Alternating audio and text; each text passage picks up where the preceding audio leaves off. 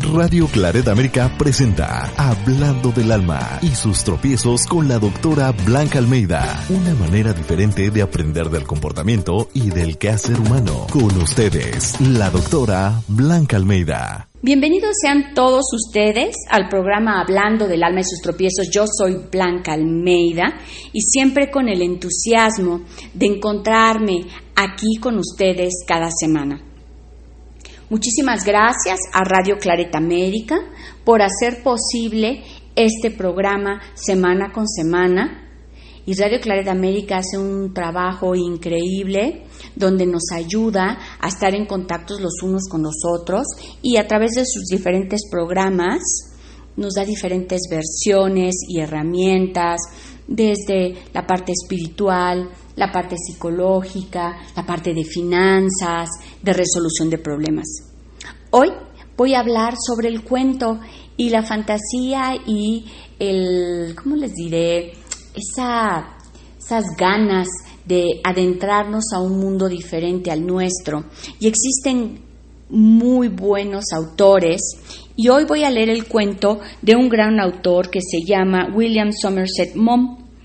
Él fue un escritor británico, eh, autor de novelas, cuentos, ensayos y obras de teatro.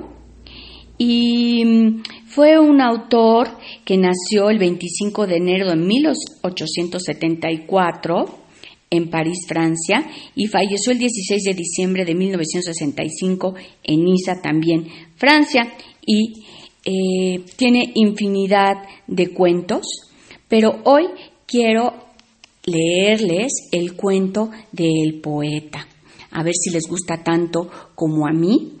Y ahora que estamos aquí todos metiditos en casa, es prender otra vez la radio como se, se prendía en antaño. Las familias se reunían a escuchar los diferentes programas que daba la radio en ese entonces. Pero bueno, sin más preámbulo, vamos a ver el cuento, El poeta, que es un relato corto de Somerset Maugham. Y dice así, no siento gran interés por la gente célebre y no puedo soportar a esas personas que tienen la pasión de codearse con las grandes figuras.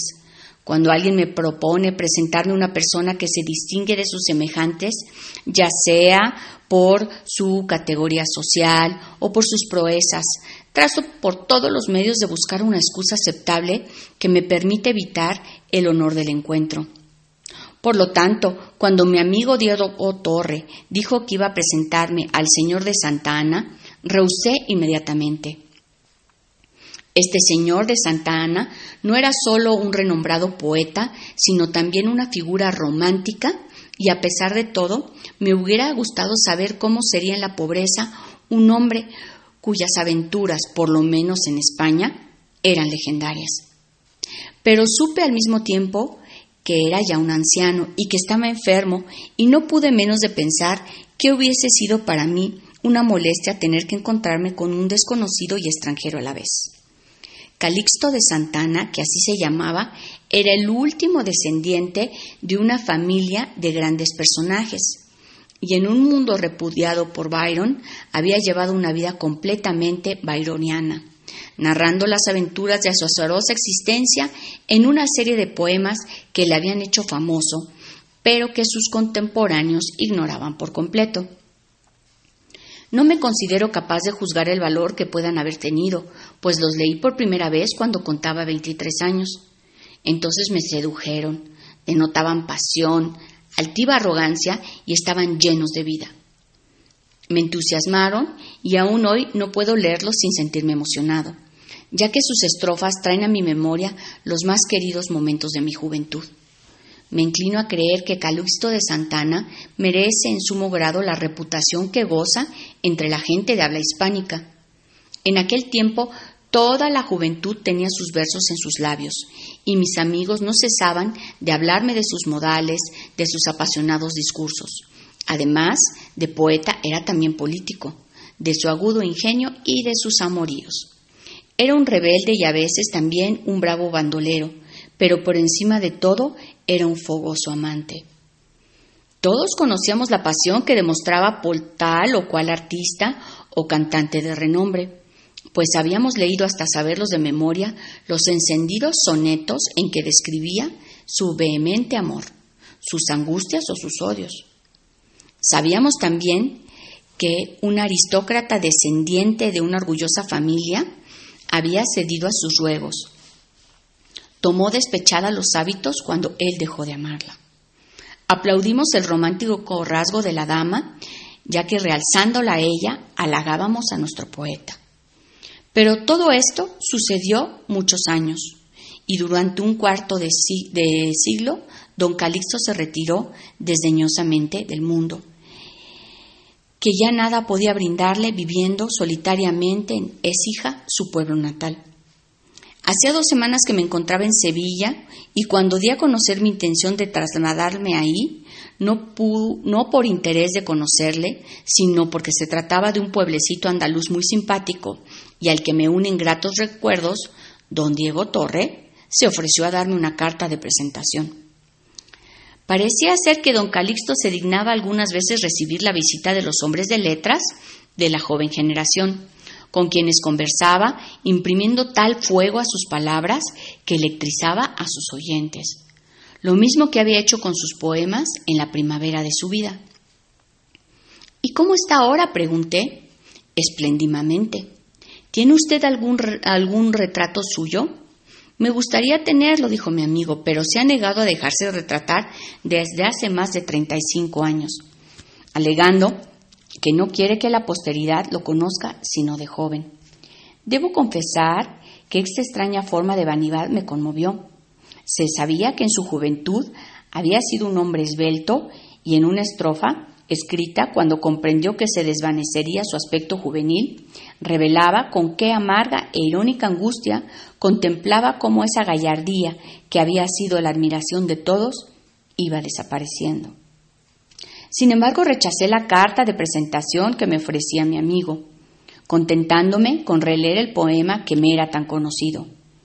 Por otra parte, prefería vagar por las silenciosas y soleadas calles de Écija en completa libertad. Por esta razón me sentí asombrado cuando la tarde de mi llegada al pueblo recibí una nota del mismo poeta.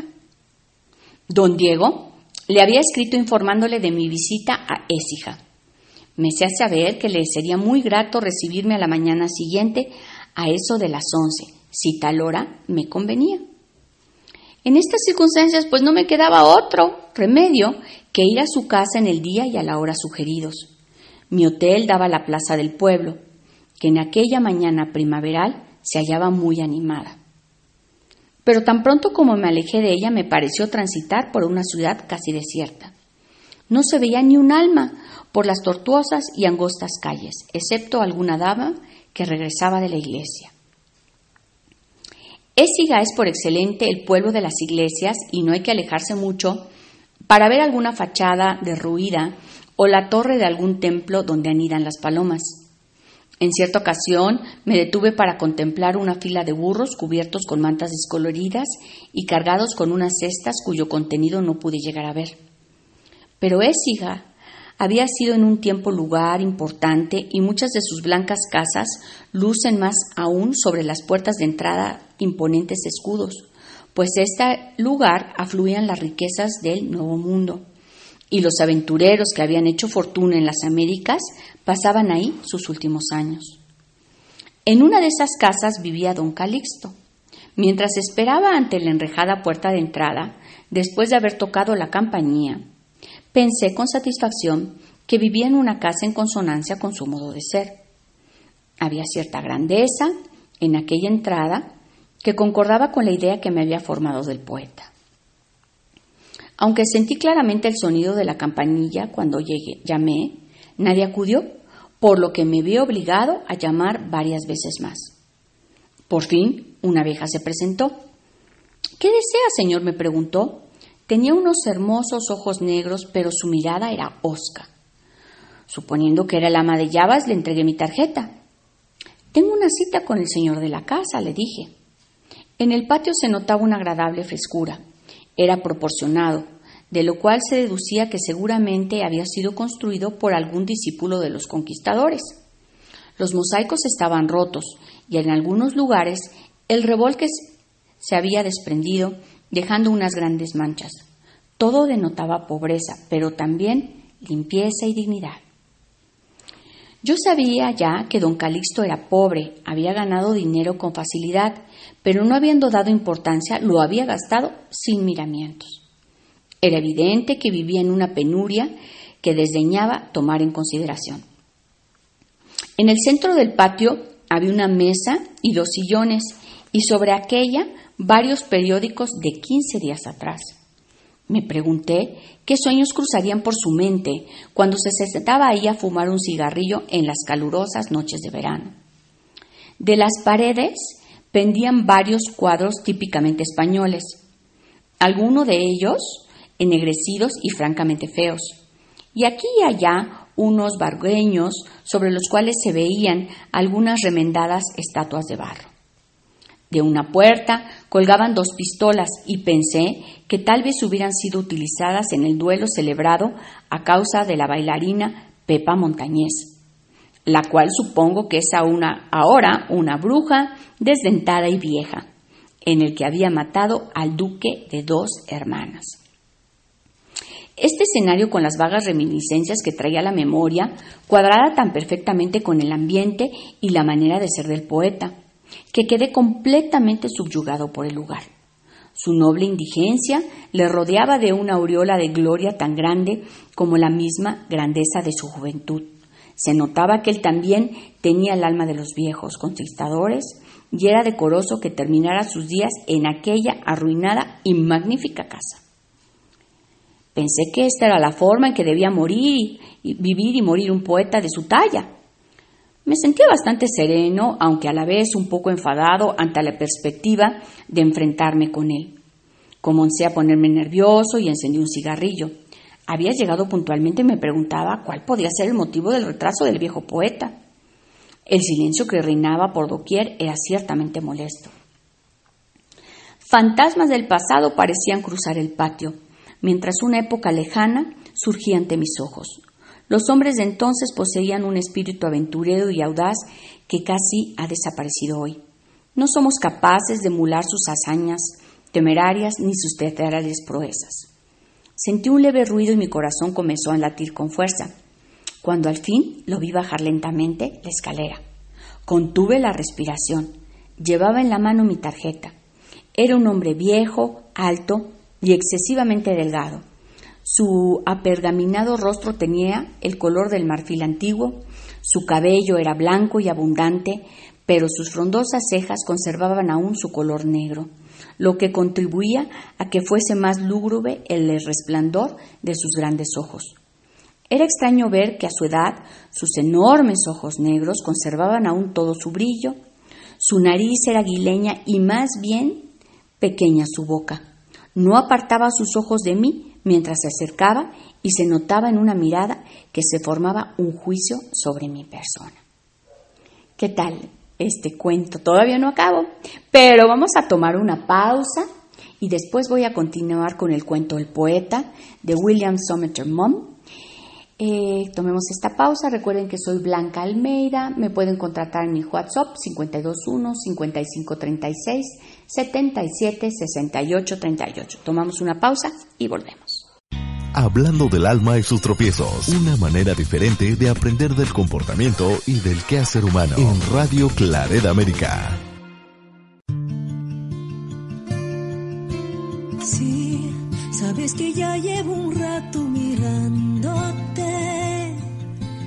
Tengo que bailar contigo hoy.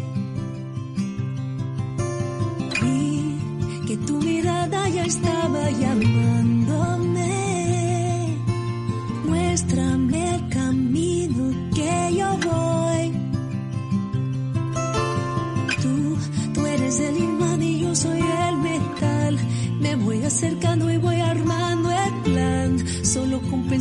acelera el pulso. Ya, ya me está gustando más de lo normal. Todos mis sentidos van pidiendo más. Estoy quieto malo sin ningún apuro.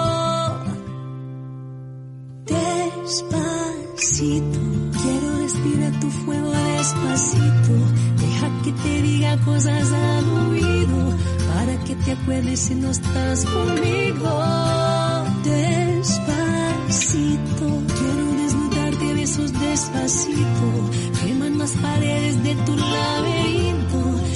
De tu cuerpo todo un manuscrito. Quiero ver bailar tu pelo, quiero ser tu ritmo. Que le enseñas mi boca, tus lugares favoritos.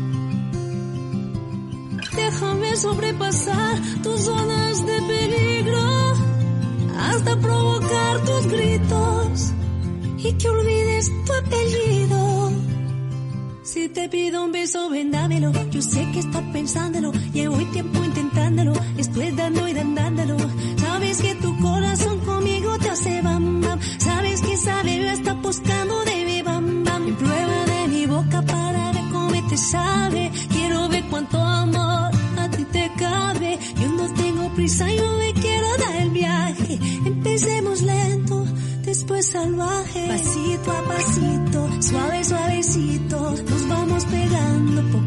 poquito. Cuando tú me besas con esa destreza, veo que eres malicia con delicadeza. Pasito a pasito, suave, suavecito, nos vamos pegando poquito a poquito. Y es que esa belleza es un rompecabezas, pero pa' montarlo aquí tengo la pieza.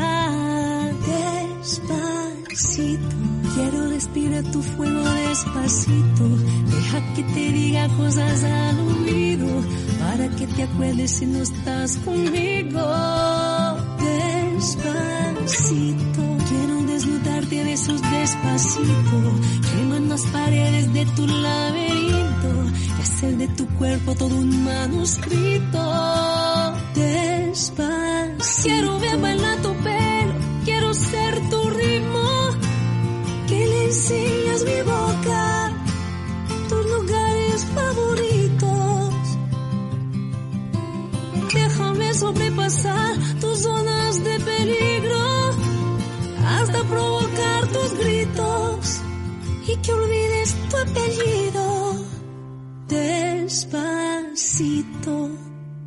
Estás escuchando, escuchando Hablando del alma y sus tropiezos en Radio Clareda América. Ya estamos aquí de vuelta en Hablando del alma y sus tropiezos. Nos quedamos en la primera parte donde estaba dando lectura al cuento corto de Somerset Maugham, El poeta. Continuemos y ahorita lo vamos a comentar. Vestía un traje negro y en la mano llevaba su sombrero de ala ancha. Su porte denotaba dignidad y firmeza. Era tal como me lo había imaginado, y mientras lo observaba comprendí perfectamente por qué había influido en el ánimo de sus semejantes y se hacía adueñado de sus corazones. Era un poeta en todo el sentido de la palabra. Llegó al patio y se dirigió lentamente hacia mí. Tenía en verdad unos ojos de águila. Sentí una emoción incontenible viendo ante mí al heredero de los grandes poetas de España, el inmortal Herrera, el tan recordado y patético Fray Luis, el místico San Juan de la Cruz y el avinagrado y oscuro Góngora de gran renombre. Era el único sobreviviente de ese linaje de grandes hombres y un digno representante de ellos. En mi corazón resonaban las bellas y tiernas canciones que había hecho tan famoso el irísimo de don Calixto. Cuando estuvo ante mí, me turbé y pronuncié la frase que había preparado con la cual pensaba saludarle. Conceptuó como un alto honor, maestro, que un extranjero como yo haya podido trabar conocimiento con un poeta de su fama. Pude ver en sus penetrantes ojos cuánto le divertía la ocurrencia. Una leve sonrisa se dibujó un instante en sus austeros labios. Disculpe, señor, no soy poeta, soy un simple comerciante. Se ha usted confundido. Don Calixto vive al otro lado. ¿Cómo ven? Resultó que ni siquiera era don Calixto. El cuento es hermosísimo. ¿Cómo describe a este poeta y el concepto que tiene del poeta, el autor, cuando va a visitar su casa, que piensa que es su casa, lo traslapa y entonces le da atributos a esa casa, a ese entorno, con lo que eh, ya sabía el autor.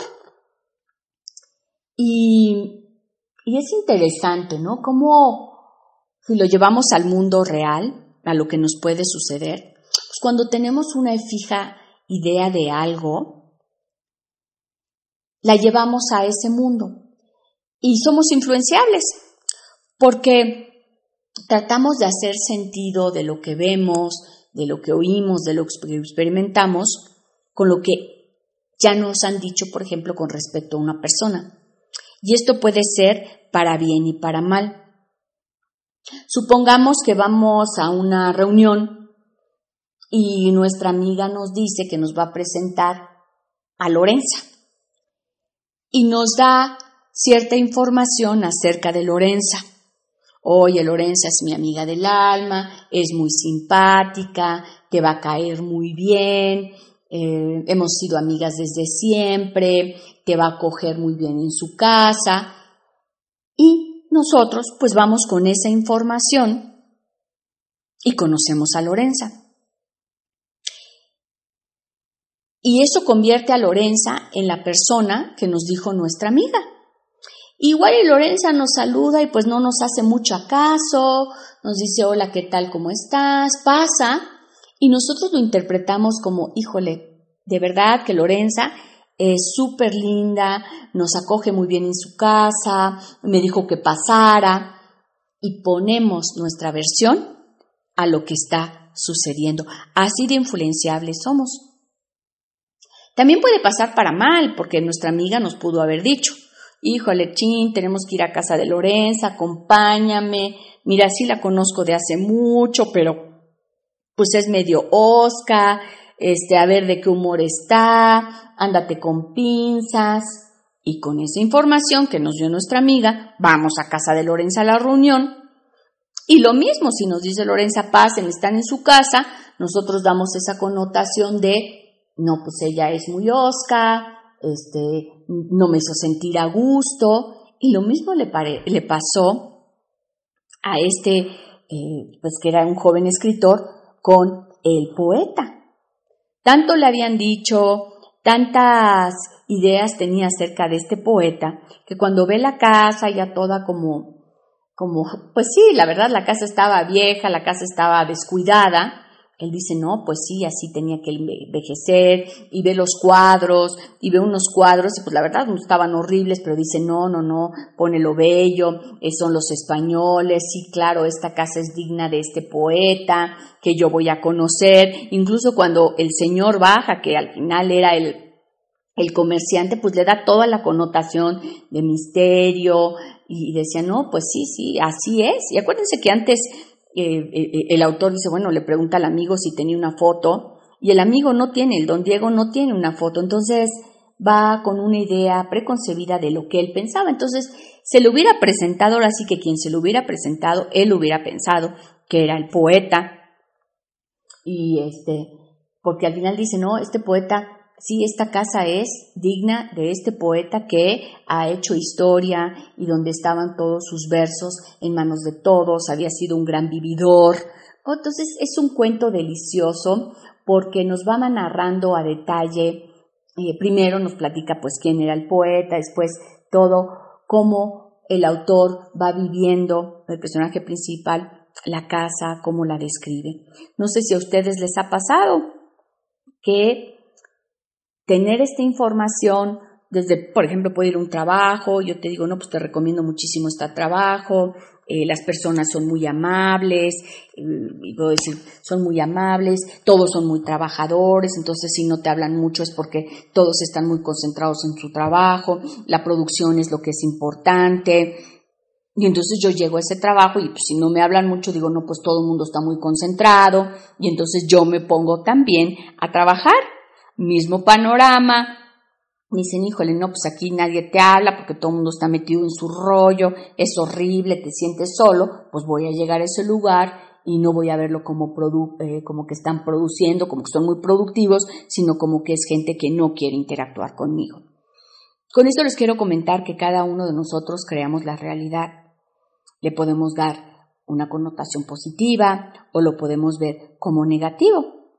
Porque, como en el cuento, él le dio toda una connotación, hizo toda una historia de la casa, la describe y como que se la pega a lo que él sabía del poeta. Y al final, pues no era el poeta, era un simple comerciante. Entonces, Podemos hacer de nuestra vida un infierno, se dice, un cielo, según yo veo las cosas. Yo puedo plantar un, arbolito, una, una semillita y, y esperar a que crezca, me puede tardar una semana y puedo decir, híjole, se tardó muchísimo, o puedo decir que rápido germinó, dependiendo también del estado de ánimo en el cual yo me encuentre y cómo mire la vida. ¿La miro de una forma optimista o de una forma pesimista? Me dirás blanco o blanca, pero es que la realidad es la realidad, no necesariamente, porque si no, ¿cómo podemos explicar que unos amamos el sol? Y en el sol, cuando hay mucho sol, somos felices, hay gente que le gusta ir a la playa, y hay gente que le choca ir a la playa porque hay mucho calor y no le gusta la arena. No, pues sí, pero ¿cómo? Si, si la playa es preciosa.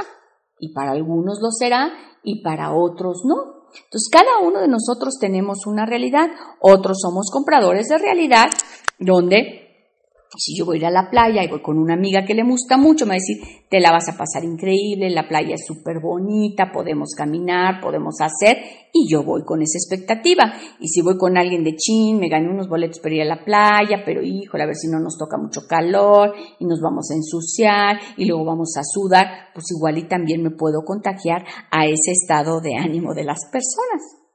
Entonces decidamos hoy en esta época que se presenta para todos y se nos presenta día con día también en la solución de problemas y en ver la vida de una forma que sea más amable para nosotros, en una forma donde nosotros nos sintamos contentos y a gusto. ¿Por qué? Porque a veces nos toca, eh, no sé, la gente, por ejemplo, que vive en el frío, pues habrá gente que le encante el frío y otros que se deprima. Entonces decir, bueno, si yo vivo en el frío, ¿qué puedo hacer para pasármela mejor? Si me la paso quejando, pues esa será mi realidad si me la paso sonriendo y tratando de verle el lado positivo de las cosas, esa también será mi verdad. Bueno, pues ha sido un placer estar con ustedes aquí. Gracias por permitirme entrar en sus casas, entrar en sus oídos y en su mente con este programa Hablando del alma y sus tropiezos, un programa que ya lleva varios años y que gracias a ustedes pues puede continuar. Por favor, mándenme todos sus comentarios, sugerencias, mm, qué les pareció el cuento, todo lo que tengan que decir a comentarios arroba blancaalmeida.com o a mi WhatsApp 521 55 36 77 68 38. También síganme por mis redes, estoy como Blanca Almeida en Facebook. Pues que tengan ustedes un excelente día. Gracias y saludos a todo el equipo de Radio Claret América. Bendiciones. Radio Claret América presentó Hablando del alma y sus tropiezos con la doctora Blanca Almeida. Sus comentarios y sugerencias son importantes para nosotros. Contacte a la doctora Almeida en comentarios arroba blancaalmeida.com.